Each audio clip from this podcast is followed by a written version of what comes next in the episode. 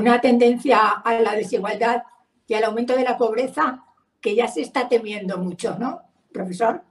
Bueno, eh, a ver, em, insisto, eh, si repasamos las estadísticas, los estudios de eh, organizaciones como Oxfam, Oxfam, todos sus informes de los últimos años, está poniendo encima de la mesa que se está produciendo una concentración de la renta y se está produciendo un aumento de la, de la pobreza en consecuencia de la desigualdad.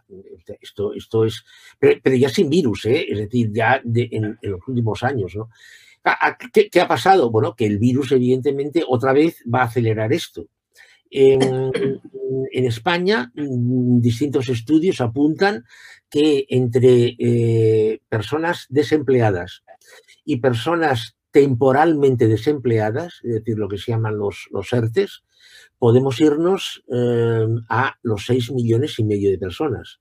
Claro, mi, gran pregunta es, cuando este, este virus se haya ido y cuando este nuevo modelo esté implementado, ¿cuántos de los, eh, de los desempleados temporales volverán y cuántos de los desempleados mm, permanentes se habrán eh, incorporado al mercado de trabajo?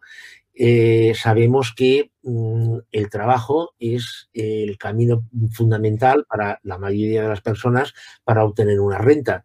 El horizonte que viene es un horizonte en el que vamos a, se va a, el, modelo va a profundizar en el empleo a tiempo parcial y en el empleo temporal, es decir, demanda de trabajo según necesidad.